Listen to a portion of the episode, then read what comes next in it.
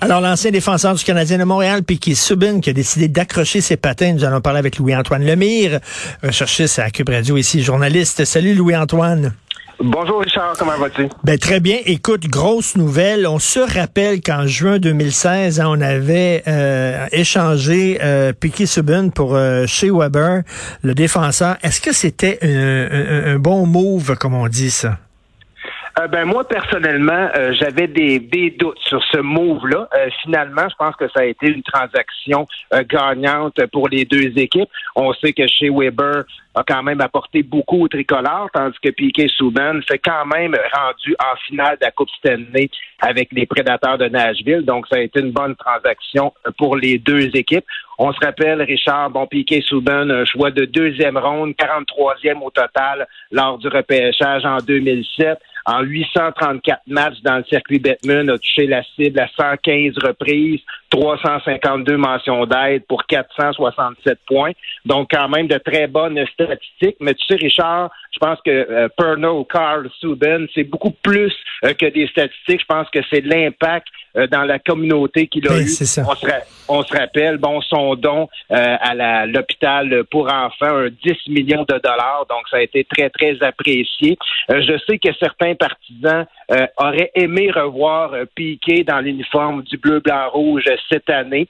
cependant, honnêtement, là, je crois pas que c'était une très, très bonne idée. bon, on sait que Subban a pris énormément de masse musculaire lors des dernières années, a également été affligé par plusieurs blessures. Donc, euh, sur la surface glacée, il était beaucoup moins mobile que dans ses premières années avec le Canadien de Montréal. Donc, je pense pas que ça aurait été une acquisition intéressante pour le Canadien de Montréal. Puis, veut, veut pas, c'est une une personnalité qui était très euh, polarisante, puis ben... donc il dérangeait beaucoup dans le vestiaire. avec une équipe en reconstruction, je pense pas que ça aurait été le genre de vétéran qu'on voulait. Ben, lui, Antoine, justement, à l'époque, quand on l'avait échangé, il y a des gens qui disaient ah, c'est pas un gars d'équipe et tout ça. Est-ce qu'il y avait de la jalousie? Parce que bon, tu sais, il, y avait ses fans puis qui, on le voyait souvent des journaux potins, puis ses vêtements tirant quatre épingles et tout ça. Est-ce que ça faisait des jaloux? Et effectivement, c'est un gars qui manquait un peu d'esprit d'équipe. Oui, c'est certain. C'est sûr que Piqué, c'est quelqu'un d'extravagant dans le vestiaire. Bon, souvent, des, euh, comment que ça fonctionne dans les vestiaires de, de, de, hockey, bon, ben, euh, c'est des vétérans qui vont choisir la musique. Bon, Piqué avait son style de musique, donc ça dérangeait un petit peu les vétérans. Euh, Piqué avait sa propre marque. C'est comme une business en soi, Piqué Souben. Donc, il faisait ses, ses petites affaires à lui de son côté. Donc, c'était pas nécessairement le plus grand joueur d'équipe. Euh, par contre, c'est sûr qu'il était très apprécié par la communauté. Je ne sais pas si tu te souviens, Richard, lorsqu'il est revenu la première fois au Centre Bell dans l'uniforme des prédateurs, ben euh, la belle ovation qu'il avait eue, euh, on voyait ses larmes, ses larmes couler.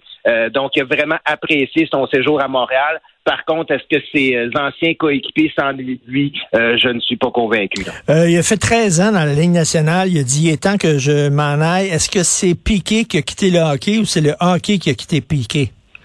Ah, c'est vraiment le, hockey qui quitté Piqué. Bon, parce que Piqué Soudan, bon, euh, il venait d'écouler son contrat de, de 8 ans qu'il avait signé avec le, le tricolore, était joueur autonome sans compensation, donc aurait pu signer avec euh, peu importe laquelle des formations du circuit Batman. Euh, par, par contre, le téléphone n'a pas sonné.